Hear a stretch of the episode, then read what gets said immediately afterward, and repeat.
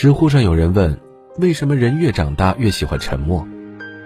有个高赞回答是：因为有些人无话可说，有些话无人可说。当年岁渐长，经历的事情越多，却越来越沉默。明明有不少话想说，可到了嘴边又咽了下去。明明被误解了，却不去解释，继续过生活。不是心寒，不是无奈，而是看淡了许多事儿，看清了许多人。与其喧哗，不如沉默过下半生。罗永浩说：“这辈子只有碰到两种情况会去解释。”第一是法院、警察误会我了，不解释就会出事儿的；第二是挚友、亲朋误会我了，我要解释，避免他们伤心。剩下的什么泛泛之交、点头朋友，随你误会去。人与人之间的不同可以有天渊之别，一味争辩无异于鸡同鸭讲，白费口舌。不争辩，不纠缠，沉默是金。刘翔的职业生涯可谓从高峰到谷底，他参加过四十八次比赛，取得三十六次冠军，成绩斐然，在世界范围内都极少有。但很多人只记得他跌下神坛的退赛，各种冷嘲热讽从未停过。但刘翔从未争辩，即便在骂声的顶峰，职业生涯跌入谷底时，他也未曾责怪他人。他接受采访，鲁豫问起往事，他淡淡一笑说：“我一直不想说。”这么多年过去了，陆续有网友给他留言道歉，表示当年误会他了。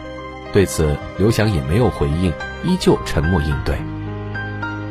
退役多年，他早已找到一片新天地，逍遥自在。生命只有一次，别活在别人嘴里，别活在别人的眼里，走自己的路，活出自己的精彩。曾看过一部电影，男主最初想有一段幸福的婚姻。但妻子出了轨，只好一拍两散。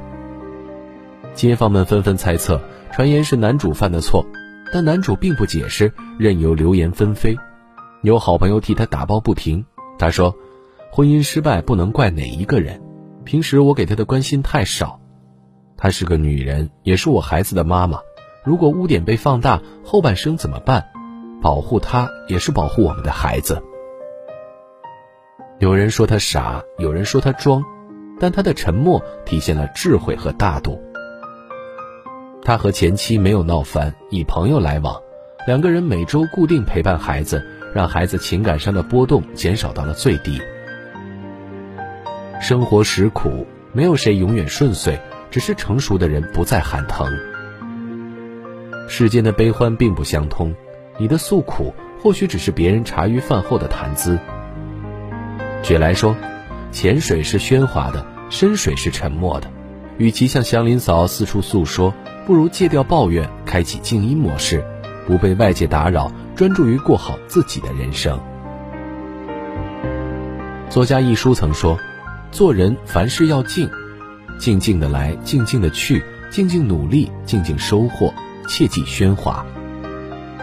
沉默是金，不喧哗，不声张，自有不动声色的力量。”小说《刺猬的优雅》里有个看门人叫乐尼，因为长相丑陋被周围的人嫌弃孤立。在一般人看来无比残酷的环境，乐尼却从不叫苦，不与外人说。他有自己的秘密花园藏书室，他只要有闲暇时间，他便会把每一分钟用于读书。于是，在外人眼中，一个脏兮兮的邋遢的看门人，在下班之后一言不发的自学。俨然一位高雅的读书人，在沉默中，通过读书，乐尼认清了自我，认清自己想要的生活，找到自己的人生方向。任凭周遭喧嚣，我自不骄不躁，就算生活实苦，也依然温柔坚定。拥抱沉默是人生必经的路，大概每个看清生活真相的人都把人生调成了静音模式，不畏不惧。也不生长，做一朵只为自己盛开的花，在无声中绽放，静静的欣赏。